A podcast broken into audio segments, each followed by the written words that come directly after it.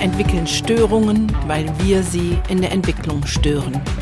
Damit wir dies verändern, ist hier dein Entwicklungssprünge-Podcast. Der Podcast, der dir hilfreiche Impulse gibt für eine gesunde Entwicklung von Kindern und Jugendlichen. Hallo und herzlich willkommen. So schön, dass du da bist.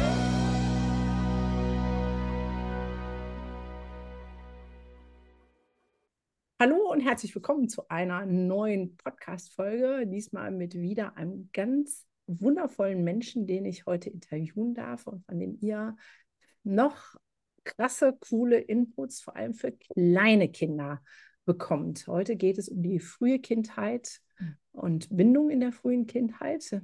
Also bleib auf jeden Fall dabei. Aber erstmal herzlich willkommen, liebe Claudia. So schön, dass du da bist. Ja, danke, Gunda. Ich freue mich auch super, super, dass ich dabei sein darf und heute bei dir im Podcast. Yes. Die Claudia, die ähm, hat mich irgendwann angeschrieben und hat gesagt, Gunda, ich finde das alles so cool, was ihr macht und es matcht so mit dem, was ich denke. Ich bin für die frühe Kindheit unterwegs. Können wir nicht irgendwie was zusammen machen? Und inzwischen ist da schon eine kleine Zusammenarbeit draus geworden. Aber ich fand das so cool, was die Claudia macht, dass ich erstmal gesagt habe, klar, kommen wir in Kontakt. Ähm, aber die Claudia ist nicht nur das, was sie tut, sie ist natürlich auch Mensch und vor allem Mutter und Tochter, auch das, und Partnerin. Ähm, und sie lebt mit zwei Hausschweinen in der siebten Etage eines Hochhauses. Nein, erzähl ein bisschen von dir. Berichte mal, wer bist du, Claudia? Ganz genau, genau, die zwei Hausschweine. Eins davon liegt gerade hier neben mir.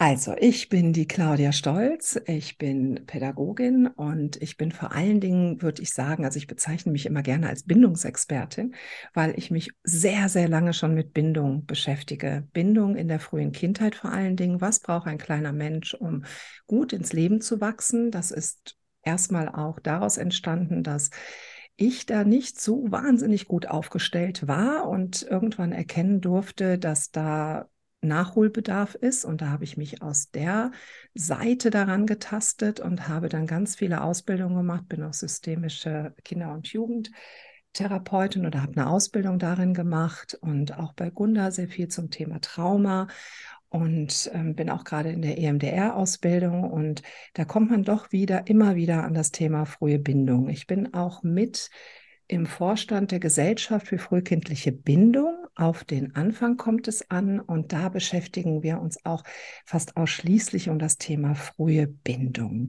Ich habe drei Kinder, bin verheiratet, lebe nicht ganz in der siebten Etage, mehr so in der ersten und zweiten abwechselnd. Hausschweine hätte ich echt gerne. Ich glaube, die sind richtig, richtig toll. Und ich bin sehr gerne am Wasser. Ich glaube, das teilen wir, Gunda. Toll. Und wenn ich aufs Wasser gucken kann, dann geht es mir gut. Und ja, so viel zu mir. Ja, da hast du ja schon ausgeholt, viele Ausbildungen, aber jetzt sagen wir mal, fangen wir mal vorne an. Warum? Mhm. Also, warum hast du überhaupt angefangen, dich mit der frühen Bindung und mit dem, was da los ist, ähm, zu beschäftigen? Jeder hat ja meistens so einen Schmerzpunkt, so einen Punkt, wo man denkt so, oh, und dann beginnt die Veränderung. Oder bist du geboren und durch deine Jugend gelaufen mit, yes, frühe Bindung ist mein Thema, ich werde es können, ich werde studieren, ich werde es inhalieren.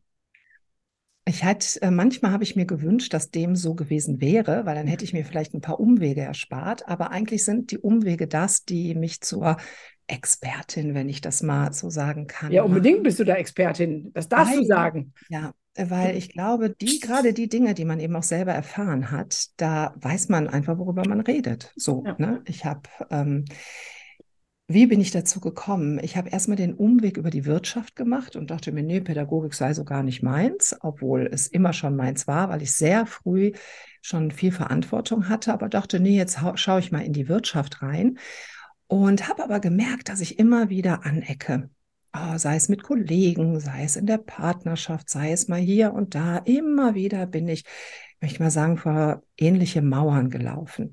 Und da ich ein Mensch bin, zum Glück, der sich denkt, wow, wenn mir das jetzt schon ein paar Mal passiert ist, das muss ja auch was mit mir zu tun haben. Und ich habe dann angefangen, mich auch an Psychologen zu wenden, Gespräche zu führen. Das hat nicht so wahnsinnig viel gefruchtet. Also ich musste dann noch ein paar Mal ordentlich auf die Nase fallen. Und dann festzustellen, ja, das hat was damit zu tun, wie ich aufgewachsen bin. Das hat was mit meinen Erfahrungen in meiner frühen Kindheit zu tun, weil ich halt schon sehr früh durch ähm, gesundheitliche Sachen von meiner Mutter getrennt war und dann auch sehr früh in der Betreuung war bei anderen Leuten in einer anderen Familie. Und ja, das war nicht immer einfach und das hat mich halt geprägt. Das hat mein Betriebssystem geprägt. Und habe dann gemerkt, als ich dann den Zusammenhang hatte, wow, das sind Erfahrungen, die ich habe, das, das hat was damit zu tun, habe ich angefangen, da das wirklich auch ähm, zu erforschen, zu studieren. Aber wie hast du zu diesem ersten, bist du zu diesem ersten Wow-Moment gekommen? Gab es so ein Schlüsselerlebnis, wo du sagst, verpflichtet, Dorit nochmal, jetzt laufe ich schon wieder ähm, ins offene Messer? Hast du so eine, so eine, ein bisschen was Konkreteres? Weil ich ja. spreche immer ja. wieder mit Menschen, die sagen, ach, kann doch nicht alles an der frühen Kindheit liegen. Wir zwei ja, beide. Was ganz Konkretes. Es hat jetzt weder mit äh, Partner, also es waren auch partnerschaftliche Dinge, ne, dass immer wieder ja. ähm, Ängste da waren und so. Das war aber nicht mein Schlüsselmoment. Mein Schlüsselmoment war tatsächlich, dass ich äh, in meiner Jugend angefangen habe, mehr zu essen, als es meinem Körper gut tat und ähm, einige Dinge so kompensiert habe, was ich aber damals nicht wusste. Und habe dann früh angefangen, immer Diäten zu machen und zu gucken, wie ich meinen Körper optimiere und, und, und. Und mir hat eine sehr gute Freundin vor vielen, vielen, vielen Jahren immer gesagt, Claudia, abnehmen hat am allerwenigsten mit Essen zu tun. Da habe ich die angeguckt und habe gesagt, womit soll es denn sonst zu tun haben als mit Essen? Und habe aber angefangen, mich damit zu beschäftigen. Und dann war ich irgendwann mal am Flughafen und das war wirklich ein Schlüsselerlebnis und habe eine Zeitschrift gesehen, Psychologie heute, und da stand auf der Titelseite, das Essen war immer für mich da. Ich habe das gesehen, habe gesagt, habe mir die Zeitung gekauft, habe bis zu meinem Urlaubsziel durchgeheult, habe die Zeitung heute noch, die ist bei mir im Schrank. Und das war tatsächlich ein Schlüsselerlebnis. Er sagte, was? Es gibt Verhaltensweisen, die haben, äh, boah, und dann habe ich angefangen, das zu analysieren und habe immer mehr gemerkt, okay, damit kann das was zu tun haben. Das und meine ganzen pädagogischen Ausbildungen, Weiterbildungen, eigene Kinder, das kam, dann kam so ne, Tropfen zu Tropfen und ja. hat dann das ganze große Ganze gebildet. Ja, krass. Also so ein richtig tiefer emotionaler im Moment, der dich gecasht hat und gesagt hat, das ist eigentlich der Grund fürs Essen. Ganz genau. Wie bist du denn von der Wirtschaft zur Pädagogik gekommen? Ähm, eigentlich war ich immer schon in der Pädagogik, weil Kinder, ich ziehe Kinder magisch an. Ich bin irgendwo und die Kinder kleben an mir. Deswegen suche ich mir gerne Hotels, wo Kinder verboten sind. das verstehe ich so gut. wo kein Kind unter 16 Jahren Zutritt hat. Ohne jetzt, also ich liebe Kinder, ne? wie gesagt. Ja, aber, aber, ich, ich weiß genau, was du meinst. Ich weiß ich genau. die nur an, schwupp hängen die bei mir und dann so, oh nein. So, ich habe, ähm, als ich zehn Jahre alt war, habe ich einen Bruder geschenkt bekommen, auf den ich sehr früh aufpassen durfte. Der hat auch noch ein Paket mitgebracht. Der ist geistig schwerstbehindert und Autist. Also es war dann eine sehr, sehr spannende Reise mit ihm und ich habe sehr viel auf ihn aufgepasst und habe also schon ganz früh ganz viel so in der Betreuung gemacht. Und all seine Betreuerinnen die, und Therapeutinnen, die er so hatte, haben immer gesagt, Claudia, du musst unbedingt eine pädagogische Ausbildung machen. Und ich habe dann auch angefangen, Heilpädagogik zu studieren. Und da war ich dann so mit, mit 19, 20 und gesagt, nein, ich mache jetzt hier einen auf Revoluzer, ich schmeiß alles hin, ich gehe in die Wirtschaft weil ich will damit nichts mehr zu tun haben. Wollte mich ja eigentlich abgrenzen von meinem. Du hast Bruder. es ja auch so schön als Geschenk formuliert, du durftest und so, aber es war natürlich auch. Es war natürlich Würde. gar nicht so. Das ja. habe ich erst vor vielleicht zehn Jahren gecheckt, dass das irgendetwas mit Geschenk zu tun haben konnte. ja. Es war, ja, es war heftig. Das war schon viel zu früh und viel zu belastend. Und da habe ich gedacht, ich muss da raus und ich muss, gehe nicht mehr in die Pädagogik und habe dann alles hingeschmissen und habe eine Ausbildung zur Groß- und Außenhandelskauffrau gemacht. Jawohl. Ja, bin dann in Düsseldorf in der Metro AG gelandet und ich war ein paar Monate da. Dann kamen die auf mich zu und sagten, wir würden gerne Kitas gründen. Haben Sie Lust, die Projektgruppe zu übernehmen? Und ich so, okay, übernehme ich die. Und das war auch eine schöne Zeit. Also habe ich dann Betriebskitas hier mitgegründet, habe dann wieder ähm, mit Weiterbildungen, Fortbildungen, Ausbildungen begonnen. Eigentlich könnte man sagen, das Universum hat dich ausgesucht und hat gesagt, ja. Nix da, hier nix Bürokauffrau. Und ich habe mich so gesträubt. Ich habe gesagt, nein, ich habe andere Pläne für mich. Und das Universum hat ganz geduldig gesagt, wir kriegen dich. und, dann, und jetzt habe ich gesagt, okay, ich ergebe mich. Was ist der nächste Schritt? Und äh, eigene Kinder und frühe Betreuung ausgebaut und dann auch immer gemerkt, boah, nee, das ist alles so schön, also die, die Räumlichkeiten und so, aber das fühlt sich nicht richtig an. Und da gibt es so viel zu tun. Ja, und dann waren weitere Steps. So bin ich dann doch wieder in der Pädagogik gelandet. Ja. Hm. Okay.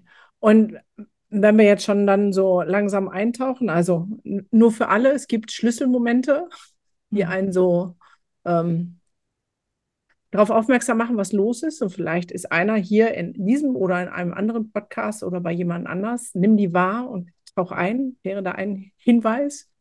Manche suchen so nach ihrer Bestimmung. Wäre jetzt deine Geschichte, sie findet dich. Ja, absolut. Und warum sich so lange zieren und wehren, dauert nur länger. Ja, ja, genau. Also kann man auch lassen. genau. Und ähm, das ist auch so entspannend, Gunda, wenn man sich irgendwann mal dafür öffnet und sagt, okay, da kommt jetzt die nächste Herausforderung, was sich am Anfang auch nicht immer schön anfühlt, aber auch zu wissen, da steckt irgendwo ein Geschenk hinter. Irgendwas ja. ist da auch bei, wo draus ich, wo ich was mitnehmen darf und was lernen darf. Ja, aber ähm, diese Haltung, die finde ich sehr bewundernswert. Mhm. Und das wäre für mich noch die Frage, wie bist du da hingekommen? Du hast es mit deinem Bruder schon so schön formuliert ja. ähm, und weißt es eigentlich erst äh, seit den letzten zehn Jahren. Jetzt bist du ja nicht gerade 20. Och, also 25. 25, okay. Also hast ich werde jetzt Jahre 52 und werde jetzt diesen Trick mit den Luftballons machen, den alle machen, wo sie immer die Zahlen vertauschen. Genau. Danke für den. Ja, genau, ich kann das auch. Ich kann gerade, äh, kann ich sagen, ich werde 45. Gerade bin ich äh, äh ja. 35. Der Nachteil ist, man altert in zehn Jahresabschnitten dann, aber ist egal. Ähm, ja, genau. Aber lass, lass doch mal bei dem Gedanken ähm, hm, ähm, bleiben, welchen ich jetzt vergessen habe. Super, jetzt haben wir uns. Du hast gesagt, wie das denn, also diese Haltung, ah, genau. die ich vielleicht in den letzten zehn Jahren und wie das früher war. Mhm. Ja. Wie, wie bist du zu dieser Haltung hingekommen? Es ja. geht ja auch nicht so. Wir knopfen, drücken hier einen Knopf und sagen, bitte ähm, positiv denken, jetzt. Jetzt sind wir bei dem Thema Geschenk. Ja. Also mein Bruder, den ich wirklich lange, also ich war ganz lange das Opfer, das so früh also äh, in der Zeit, wo ich auf ihn aufgepasst habe, war ich nicht das Opfer. Da habe ich gedacht, wow, was man mir alles zutraut. Und alle haben gesagt, Mensch, schon so viel Verantwortung für so ein junges Mädel. Du machst das ja so toll. Also ich habe gebadet in dem Zuspruch, den ich bekommen habe. Und wenn ich den Zuspruch mal nicht hatte, den hatte ich ja nicht immer, habe ich die Zeit mit Essen verbracht und auf ihn aufpassen. Irgendwann ähm, was aber mit meinem Bruder immer war, er ist ja geistig schwerstbehindert. Mhm. Das heißt, ich hatte nicht sehr viel zu erwarten an ähm, Verhalten von ihm. Ich musste ja. ja das nehmen, was von ihm kommt. Mhm. Ohne das zu hinterfragen, ohne mir zu überlegen, oh, er macht da gerade was, weil er mich provozieren will. Er macht da gerade was, dies und das. Das war mir schon ganz früh klar, dass das Bullshit ist. Damit mhm. bin ich aufgewachsen. Das habe ich nicht hinterfragt. Für mich war das klar. Mhm. Und dann bin ich ja auch eingetaucht. Ich habe in Kitas viele Praktikas gemacht. Ich hatte auch geliebäugelt, die Erzieherausbildung zu machen und war dann im Kindergarten ein paar Monate. Und das, das war für mich so fremd, weil ständig an den Kindern rumkritisiert wurde. Ständig waren die Kinder falsch. Immer mussten die irgendwelche Regeln befolgen. Und das hat sich für mich erstmal nur falsch angefühlt. Und ich habe gesagt, ich werde keine Erzieherin. Nicht, weil ich das nicht wollte, sondern weil es sich falsch angefühlt hat. Und also dieses, dieses Gefühl wurde immer stärker, da, da stimmt irgendwie was nicht.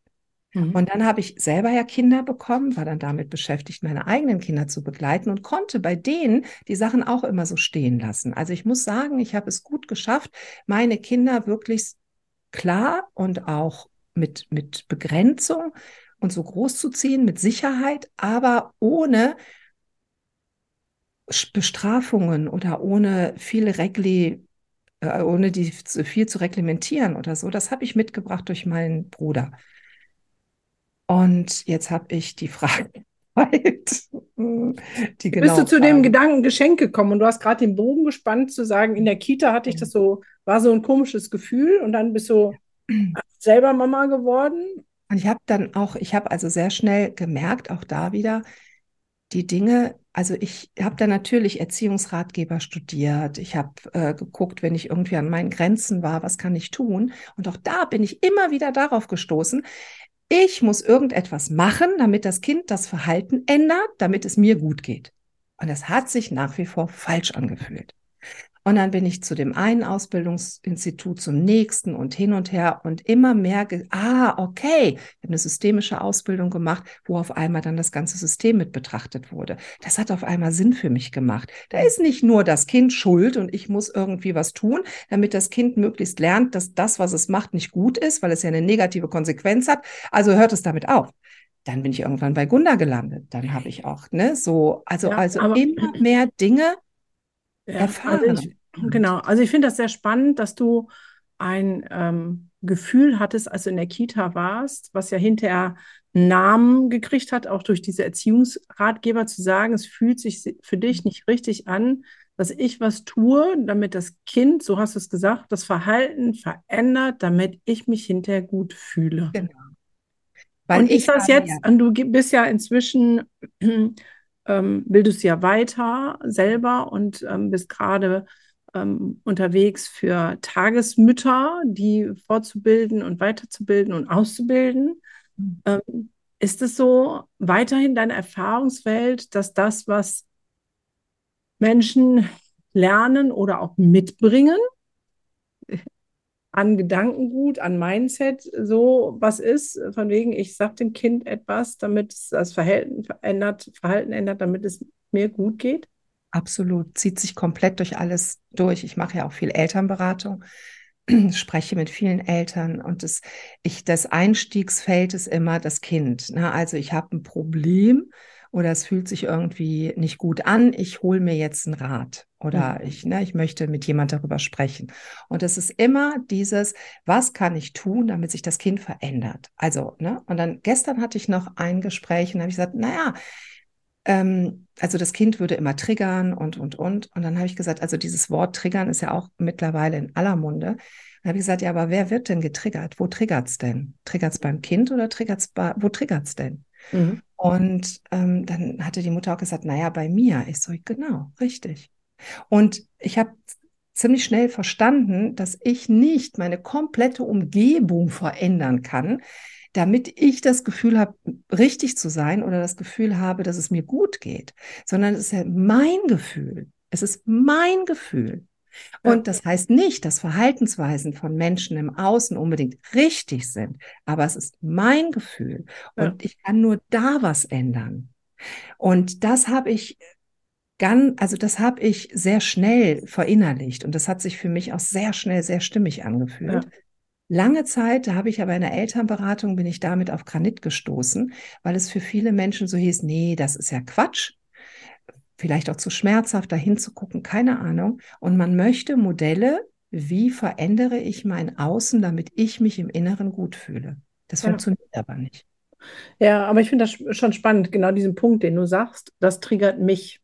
Mhm. Das ist ja eigentlich damit schon gesagt. Und ähm, wenn wir das jetzt mal ganz auf die Spitze treiben in Bezug auf unsere Kinder, wenn wir sagen, dass, also das Verhalten meines Kindes oder des Kindes, mit dem ich arbeite, in der Kita, in der Schule, wo auch immer, triggert mich und ich habe die Erwartung, dass das Kind das ändert, dann gebe ich dem ja auch eine Macht, womit er überhaupt nicht, womit ein Kind überhaupt nicht klarkommt. Also einen Zweijährigen, ähm, Dreijährigen, auch einer 13-Jährigen die Verantwortung zu geben. Ich gebe ja damit die Verantwortung für meine Gefühle ab.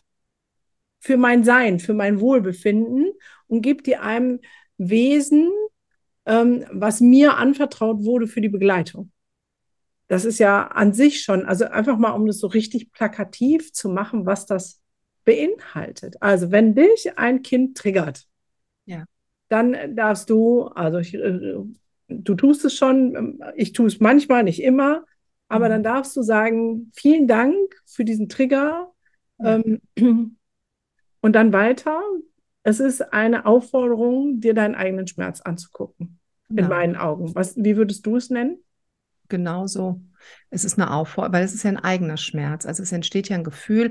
Und okay, natürlich, es gibt immer Situationen, die uns in einem Moment überfordern. Das darf auch so sein. Wir sind ja alles Menschen und dann haut man auch mal auf den Tisch und dann ist man, wow, und das sind aber die Momente, wo wir gucken müssen, hey, da sind Schutzbefohlene, ne? da sind Kinder, denen wir eben diese Verantwortung nicht überbürden dürfen. Da müssen wir gucken, was, was fehlt uns gerade, dass wir in so einem Moment nicht stabil genug sein können und unbedingt da hingucken und uns unsere Bedürfnisse erfüllen, damit wir das beim Kind handeln können. Also ja. Ja, also ich sage immer so gerne so die Tat vom Täter trennen. Es ist ja nicht gesagt, dass das gerade toll war, was das Kind da gemacht hat. Und dann also ich auch denke, boah, nee, es reicht aber auch jetzt. Ne? Das man heißt ja nicht, dass das, was das Kind tut, unbedingt gut ist. Ja. Äh, oder das darf ja auch ruhig moniert werden, aber das Kind nicht, also der Mensch dahinter nicht. Ja. Da darf man ja. weiterhin suggerieren, hey, du bist gut. Was können wir tun, damit du dieses Verhalten nicht mehr an den Tag legen musst? Ja, und da fängt es ja schon an. Ich habe ja auch in meiner psychotherapeutischen Praxis viele, ähm, ganzheitlich viele Familien begleitet. Ähm, und wie oft ich diesen Satz gehört habe, gerade von Kleinkindern, wir sind ja bei der frühen Bindung, ähm, das macht er extra. Das mhm. macht er nur, um mich zu ärgern. Mhm. Nur. Das macht er mit, oder sie, ist ja völlig egal, mit Absicht. Und die bleiben okay. ja auch, also die meisten Menschen bleiben ja auch dabei, dass das genauso ist. Ne? Was ist denn deine, dein, deine Antwort oder deine, deine Antwort? Ich höre es mir an und gebe dem Raum, weil ich gemerkt habe, da, da irgendetwas zu, zu sagen, führt dazu, dass es immer vehementer wird. Es werden immer mehr Beispiele angeführt. Zum Beispiel, ein ne, Kind wirft immer was runter oder ich habe es ihm schon ganz oft gesagt oder es macht es trotzdem und grinst mich dabei an. Ja. Und ne, da geht ja die Luzi ab in den Leuten gegenüber. Es ist ja Triggerpotenzial ohne Ende. Aber die bleiben halt dabei, es machen die absichtlich. Und besonders, ähm, na, also ganz vehement bleibt man dabei. Und dann muss das Kind halt mal lernen, auch dieses, ich setze es dann mal auf einen stillen Stuhl oder es kriegt mal eine Auszeit und muss mal über sein Verhalten nachdenken. Zweijährige, ne? Von mein, meinetwegen auch drei, vier, fünfjährige ist ja egal, aber nehmen wir mal die ganz kleinen. Und dann sage ich den Eltern oder, oder auch den Erzieherinnen und Erziehern, Tagespflegepersonen, mit denen ich arbeite, wow, wow, also wow, wenn ihr Kind das so macht und also ich ne, so, wenn es so ist, wie Sie das sagen, dann müssen Sie das unbedingt zum Guinness-Buch der Rekorde anmelden. Weil, also schauen wir uns doch jetzt mal an, was ist alles nötig, was man können muss, um das mit Absicht zu tun. Da muss das Kind ja erstmal wissen, wer bin ich? Wie ticke ich denn? Was brauche ich denn? Und dann muss ich wissen, wie tickt denn der andere? Was braucht denn der andere? Und vor allen Dingen, wie ärgere ich den? Wie packe ich jetzt meine Trickkiste aus, dass ich so steuere, dass ich den ärgere? Ey, so krass. Wenn ihr Zweijähriges das kann und das so reflektiert, also wirklich, also solche Kinder, es geht gar nicht. Also es ist eigentlich in der Hirnstruktur nicht möglich. Wenn ihr Kinder es macht, melden Sie es das Guinness-Buch der Rekorde an. Und meistens ja, habe ich die dann. Ja, das ist geil. Da, da, da, hätte ich mal früher drauf kommen sollen. Das, das ist ein cooler, ähm, cool, cooler ähm, Türöffner, um mal ein Mindshift ja. hinzubekommen. So. Es geht nicht. Es kann es nicht. Ja. ja. ja. Also, also jedes Verhalten hat einen guten Grund, aber der Grund liegt halt nicht daran, ich will unbedingt Mama, Papa, die Erzieherin, die Betreuerin, den Lehrer, die Lehrkraft ähm, ärgern, sondern der gute Grund, gerade bei kleinen Kindern, ist ja sehr ich-bezogen. Ich fühle mich gerade nicht gesehen, nicht gewertschätzt, bin traurig, bin wütend, bin whatever. Oder ich will erforschen, ich will lernen, ich will machen, ich will einfach ja. Kind sein, Dinge tun, die ich tun muss. Ja. Ja, sehr spannend. kommen wir mal, jetzt haben wir so ein bisschen Triggerpunkte von uns Erwachsenen. Ähm, was ist denn das, was in der frühen Kindheit, nehmen wir mal genau die ersten zwei Jahre, so elementar wichtig ist, wo du sagst, damit kommt, ohne das ist für Kinder echt blöd. Ein Kind braucht ein Gegenüber. Also ein äh, möglichst, also wenn wir jetzt mal vom, vom, vom Ideal ausgehen oder vom Guten ausgehen und nicht jetzt von einer pathologischen äh, Beziehung zwischen Mutter und Kind. Ein Kind braucht eine Bindungsperson. Also ein Kind braucht jemanden, wo es gefühlsmäßig weiß, dieser Mensch, mit dem stehe ich so in Verbindung, falls, man weiß es ja nie, der Säbelzahntiger doch nochmal um die Ecke kommt, die Person wird den vertreiben. Ich bin also hier safe. Das ist aber etwas, was das Kind aufgrund seines Alters sicher noch nicht erklären kann, sondern es ist ein gefühlsmäßig getragenes Band zwischen, zwischen dem, der Mutter und dem Kind. Ich, ich, ja, ich bin jetzt mal ein bisschen gemein, ich piek's mal ein bisschen. So, ähm, Kind anderthalb sitzt bei Mama auf dem Schoß, dann wird man sagen, das Band ist doch da, ist ja sicher auf Mamas Schoß. Mhm. Ähm, für, und es ist eine ganz fürsorgliche Mutter. Es hat für das Kind schon mal den Fernseher angemacht, damit es mal bewegte Bilder sieht und ein bisschen Sprache hört und ähm, lernt früh. Und selber ist die Mama ähm, am Handy und schreibt gerade mit ihrer Freundin. Genau. Entschuldigung. Dann ist die Mutter aber nicht in Beziehung zu dem Kind. Also es reicht schon wirklich für eine Trennung, wenn die Mutter sich anderen Sachen zuwendet oder vor einem Handy oder hinter einem Handy sich irgendwie versteckt und nicht mehr in Beziehung mit dem Kind ist. Mhm. Ja, also da muss sie wirklich im Kontakt sein mit dem Kind, was nicht heißt, dass das 24/7 so sein muss. Aber wenn das Kind sogenanntes Bindungsverhalten zeigt und mit der Bezugsperson oder mit der primären Bindungsperson in Kontakt treten möchte, dann muss die erreichbar sein. Ja. Was ist denn das, was du da am ehesten erlebst, wo es hakt, wo es ein bisschen zaudert, wo du denkst, so, also in den Fortbildungen für Tagesmütter oder im, in, in der Kita, wir können auch gerne mal einen kurzen Schlenk machen. Ich weiß, als meine Kinder in, in die Kita kamen, war es noch ähm, gesetzlicher Betreuung. Ähm, Rechtsanspruch ähm, ab drei Jahre, inzwischen ab einem Jahr. Also was bedeutet das ähm, für Kinder, weil mhm. können wir ja sagen, okay, ist dann ja auch eine verlässliche Beziehungsangebot von einer Erzieherin. Es ist auch so, dass Eltern davon ausgehen, das ist eine pädagogisch ausgebildete Fachkraft. Das heißt, ähm, die hat das drauf, die weiß, was Kinder brauchen. Und da möchte ich unbedingt Eltern einladen, äh, zu wissen, nein, also die Eltern sind die Fachkräfte für ihre Kinder und nicht jemand, extern ist, nur weil er es vermeintlich gelernt hat. Also ein Kind hat eine Bindungsperson, meistens die Mutter, in den ersten Lebensmonaten, weil die Mutter vielleicht stillt oder gerade das Kind eben versorgt dann hat man schon ja die Bindung auch durch die Schwangerschaft und Geburt gefestigt. Und in diesen ersten Monaten, man sagt so bis zum, ja, vielleicht bis zum neunten Monat, also eigentlich bis die Kinder anfangen, sich sofort zu bewegen, hat sich das Kind von den Personen, die sich dem Kind anbieten, quasi die beste rausgesucht ja, die macht das am allerbesten, die nehme ich mir jetzt, die wird den Säbelzahntiger am besten vertreiben.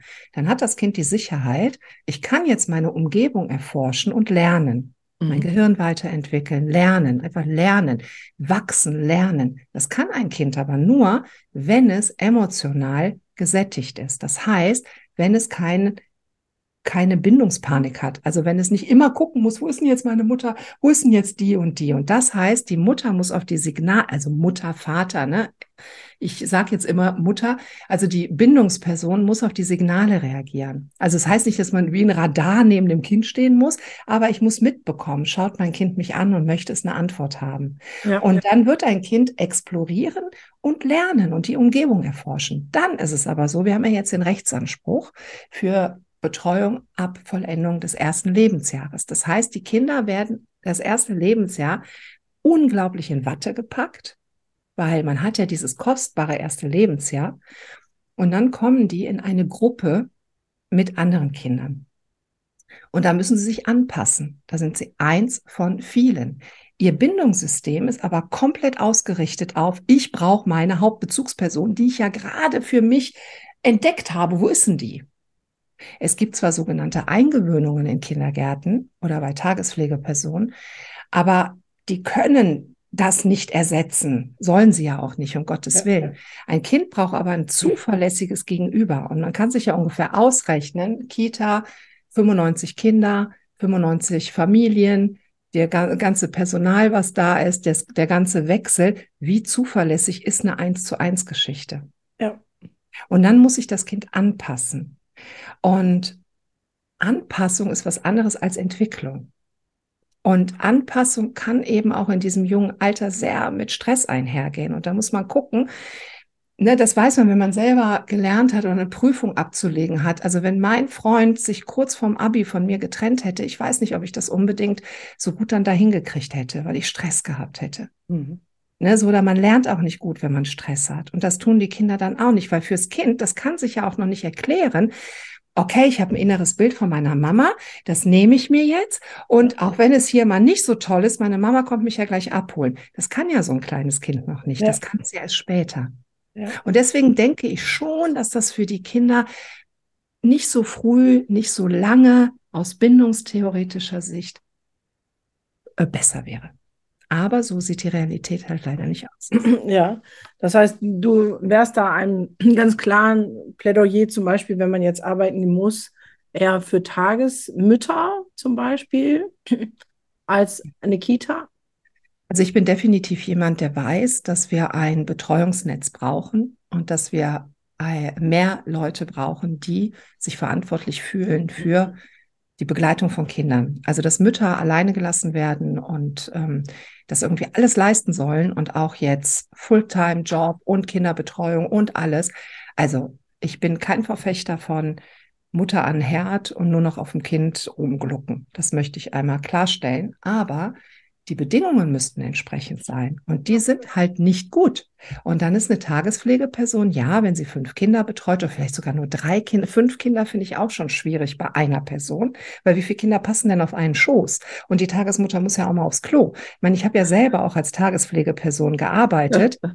äh, es ist eine Herausforderung. Hochziehen, ausspucken. Auf Klo gehen ist nicht. Also ich habe hab immer fünf vor mir stehen gehabt, ne? So, die mir dann ja, bei was auch immer zugeguckt haben, weil die, man darf sie ja auch nicht aus dem Blick lassen. Also ganz, können wir sieben Podcasts noch drüber machen. Tagespflegeperson, weil kleine Gruppe, weil personenbezogene Betreuungsform. Nikita ist immer eine ortsgebundene Betreuungsform.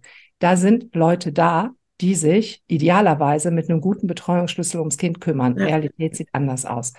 Tagespflege, personenbezogene. Die, mit der ich den Vertrag habe, die muss da sein. Und das ist schon mal ein großer Vorteil. Ja. Ausbildung ist aber nicht gut.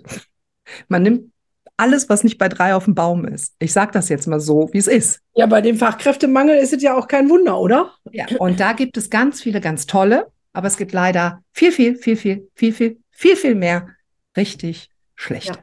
Ja, ja wir haben ja eine gemeinsame ähm, Freundin, die Anke ähm, Ballmann, die ja, ähm, ja, ist ihr neuester Buchtitel ähm, Satt und sauber reicht dich aus. Ja. Das äh, finde ich, trifft es an der Stelle ganz gut. Okay.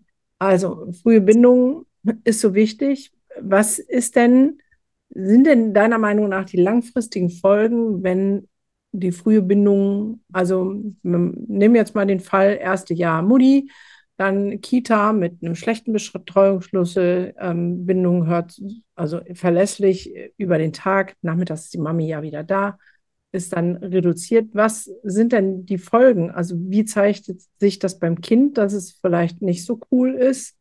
Direkt? Also hat die Mutti, kann die das sehen?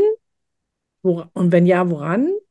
Ähm, dass das Kind irgendwie das nicht so cool findet? Und was wären die langfristigen Folgen deiner Meinung nach?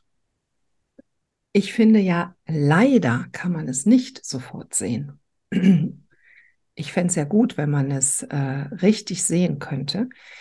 Nur die Kinder sind am Anfang in der Eingewöhnung zum Beispiel, zeigen sie ganz deutlich, dass denen das so, wie das jetzt hier so von den Erwachsenen äh, geplant ist, denen nicht in Kram passt. Und kein anderthalb oder einjähriges Kind würde freiwillig sagen, uh, super, ich gehe jetzt in die Kita und bleib da den ganzen Tag und die Mama kommt nach Hause gehen. Okay, es mag sein, dass äh, vielleicht Ausnahmen die Regel bestätigen, aber es ist eigentlich ähm, so, dass die Kinder dieses Konstrukt sich nicht überlegt haben. Es ist ja eigentlich ein Konstrukt, was absolut nicht natürlich ist. Und die Kinder haben ja auch Zeitfenster für Entwicklung. Mhm. So, und wenn ich jetzt davon ausgehe, dass mein Kind acht Stunden lang in einem Milieu ist, was den nicht die optimale Ruhe mitbringt oder nicht in der Lage ist, den, den Cortisolspiegel oder den Stress so zu mindern, dass es maximal aufnahmefähig ist, werden sich viele Dinge auch nicht optimal entwickeln. Und vor allen Dingen sozial, also emotionale Dinge entwickeln sich nicht so positiv. Was vielleicht sehr positiv ist, die meisten Kinder sind sehr angepasst und werden sehr gut funktionieren. Es ist auch nicht so, dass die Kinder in der Schule signifikant schlechter sind oder man irgendwelche Dinge ähm, jetzt, obwohl da gibt es auch Untersuchungen und Studien zu, dass äh, Kinder, die später in die außerfamiliäre Betreuung gehen, auch schulisch mehr oder äh, bessere Leistungen erzielen können, weil sie sich einfach auch anders konzentrieren können. Die länger, äh, längerfristigen Folgen sind, also ein Kind lernt ja auch die Interaktion mit einem anderen Menschen. Und das lernt es ja nicht indem man es ihm erklärt, sondern in den Situationen erlebt.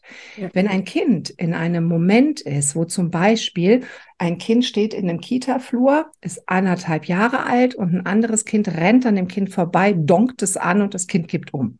Ist jetzt für uns vielleicht nicht so wahnsinnig dramatisch, für das Kind bricht aber in dem Moment eine Welt zusammen und es kann Todesangst haben. Dann braucht es einen zuverlässigen Erwachsenen, der dem Kind aus dieser Notsituation raushilft. Das kann das Kind aber wiederum nur zulassen, wenn es dieses emotional innere, unsichtbare Band gibt.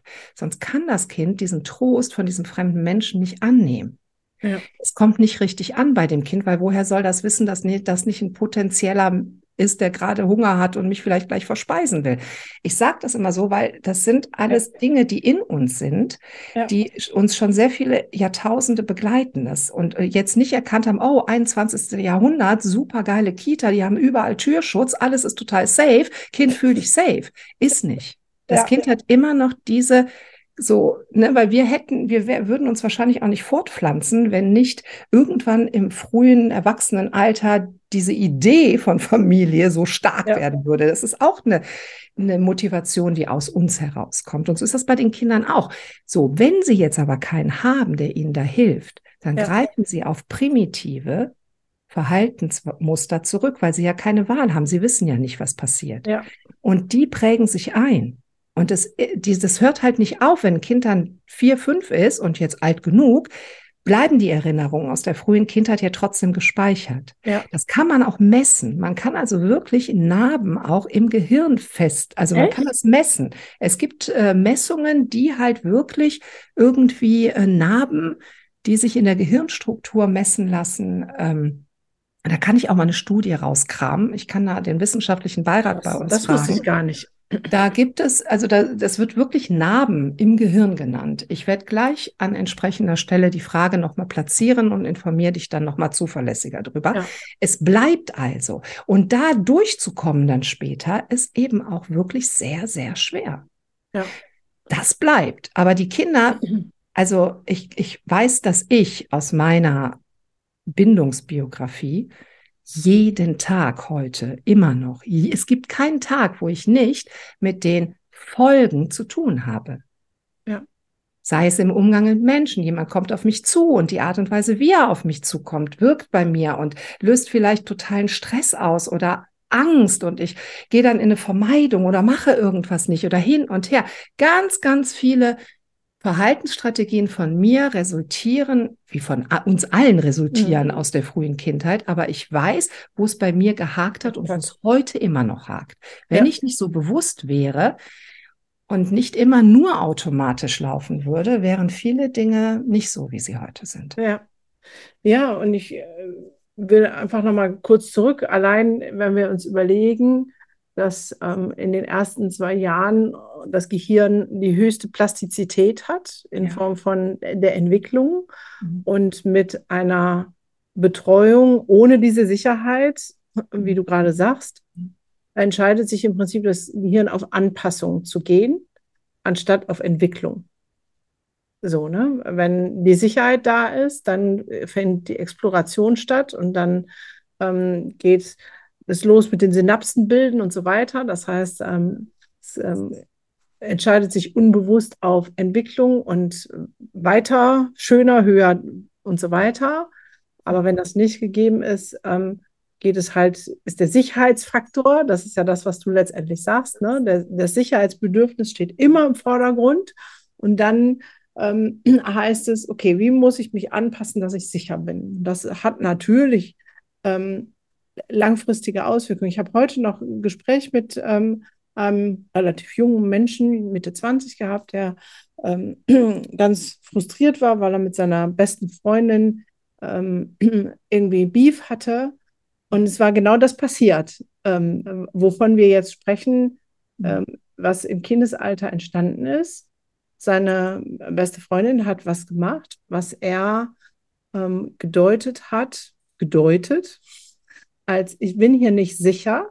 Mhm. Ähm, die wird sich auf kurz oder lang von mir trennen und auf Distanz gehen. Und dann hat sein System gesagt, okay, bevor sie das macht, mache ich das lieber. Und hat sie völlig verprellt. Daraufhin ist genau das passiert, dass sie gesagt hat, nee, jetzt reicht, so will ich es nicht mehr.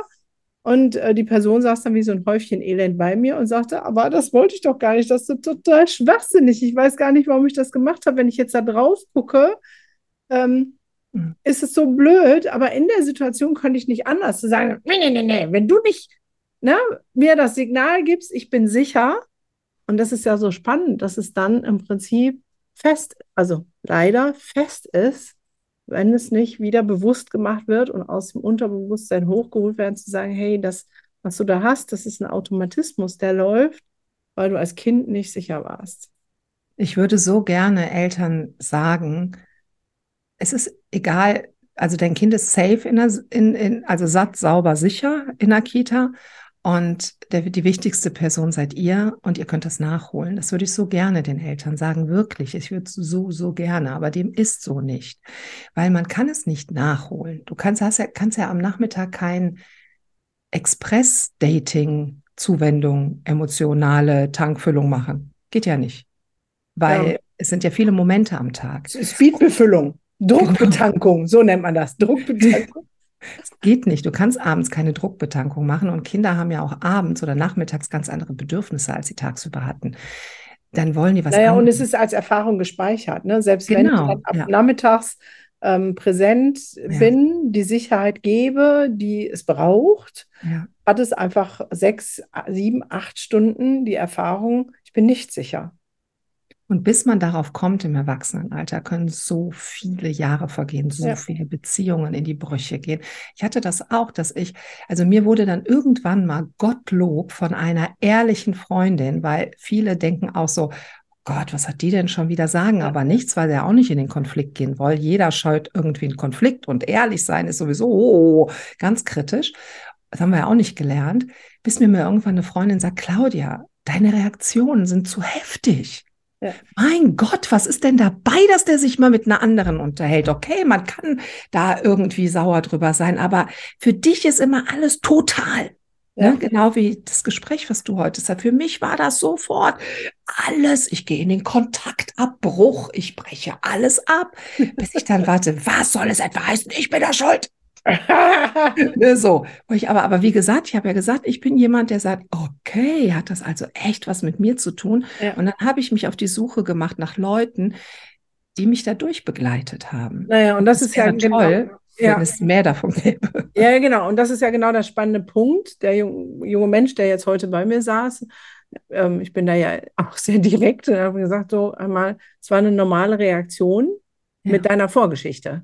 Da brauchst du genau. dich jetzt nicht grämen, sondern jetzt äh, bestenfalls rufst du sie an oder machst ja. eine Sprachnachricht, dass dir das voll leid tut, dass sie was bei ihm getriggert hat, dass er das jetzt verstanden hat, dass er da ähm, was tun darf, ja, ähm, um ähm, da zu heilen, damit er in Zukunft anders damit umgehen kann.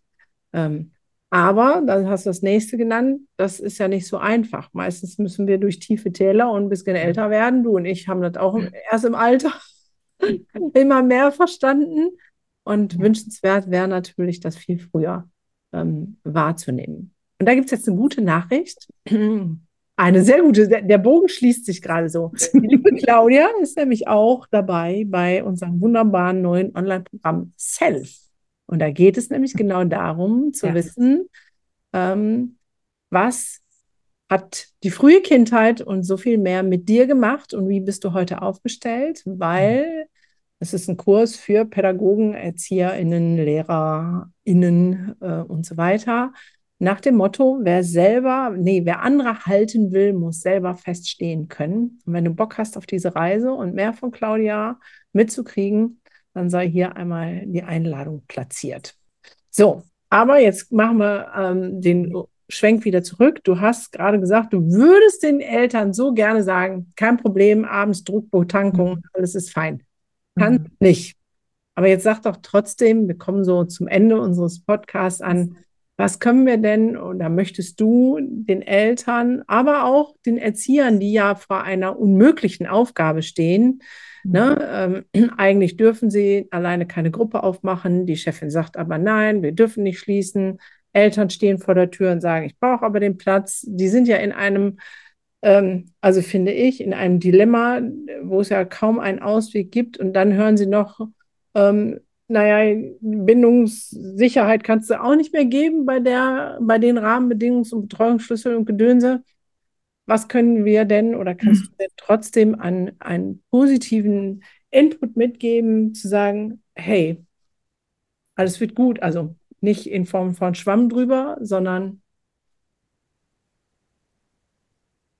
Ja, ich habe gerade nachgedacht und ähm, es ist jetzt keine Werbekampagne oder so, aber ich würde denen empfehlen, ähm, sich selbst näher anzugucken, weil wenn ich begreife, was bei mir los ist, und das gilt sowohl für Eltern als auch für Erzieherinnen, Erzieher, pädagogische Fachkräfte, was auch immer, Tagespflegepersonen und, und, und, und, dann bin ich in der Lage, auch anders zu reagieren. Hm. Ich hatte letzte Woche einen Elternabend in der Kita und da saßen Eltern, die halt äh, ihre Kinder jetzt ab August in die Eingewöhnung bringen. Tragetuch ganz eng, alles so kuschel, kuschel, kuschel, kuschel. Und ich so, ey, ab August Vollzeit Kita, krass. Und jetzt so super, super eng. Wo ich immer denke, das ist doch ein Vollschock für ein Kind, das müsst ihr doch irgendwie mitkriegen. Den Eltern habe ich mitgegeben, seid froh, dass ihr hier in dieser Kita seid, weil das war eine gute Kita, also die sich wirklich sehr, sehr bemüht und eine sehr ehrliche Kita. Die hatten alle richtig einen Arsch in der Hose. Und das war so geil, weil die sagen, wir lassen die Kinder abholen, wenn wir merken, dass wir den Kindern nicht mehr gerecht werden. Sehr geil. Und ich so, Halleluja. Sehr, und sehr, den Eltern gesagt, das wird euch Stress machen.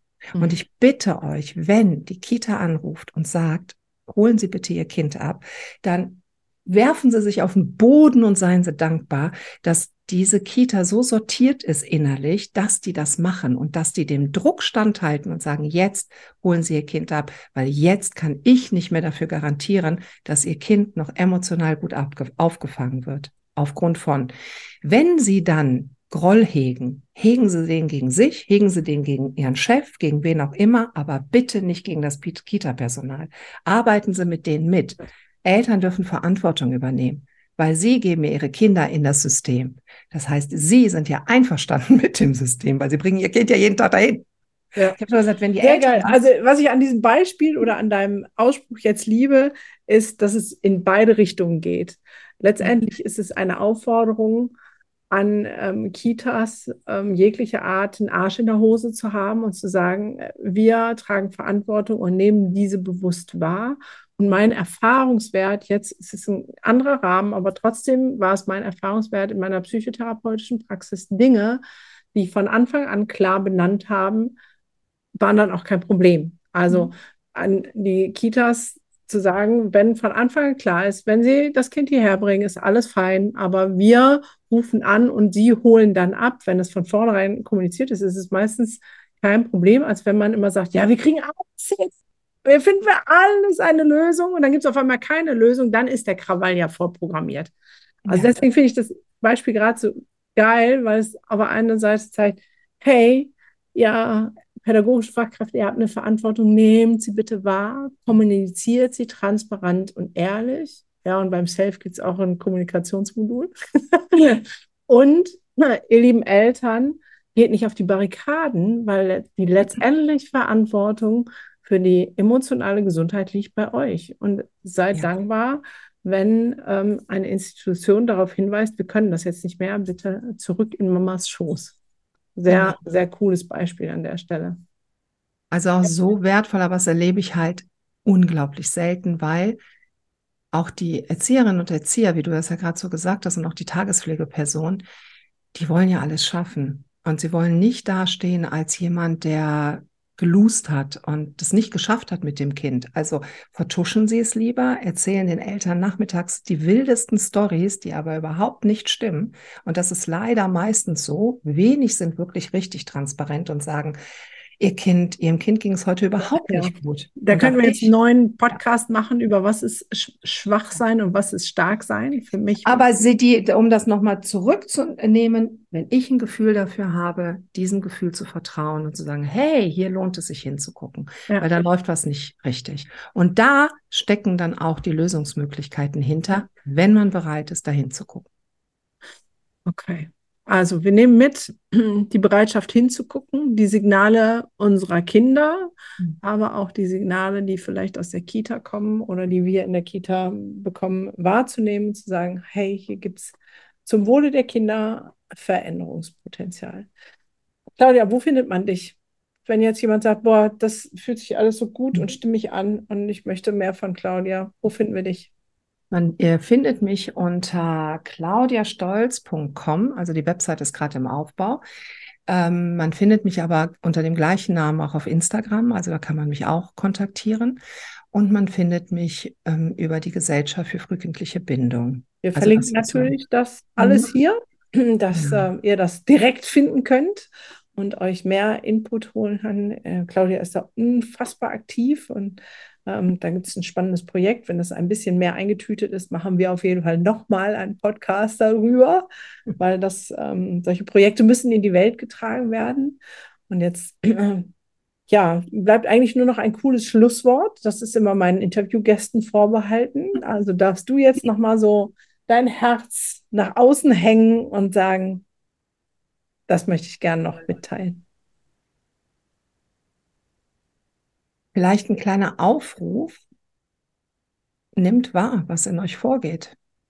Nimmt wahr, was, was in euch vorgeht. Habt keine Angst vor Konfrontation mit Eltern, mit Kolleginnen, Kollegen, mit Arbeitgebern, mit Partnern, mit sich selbst.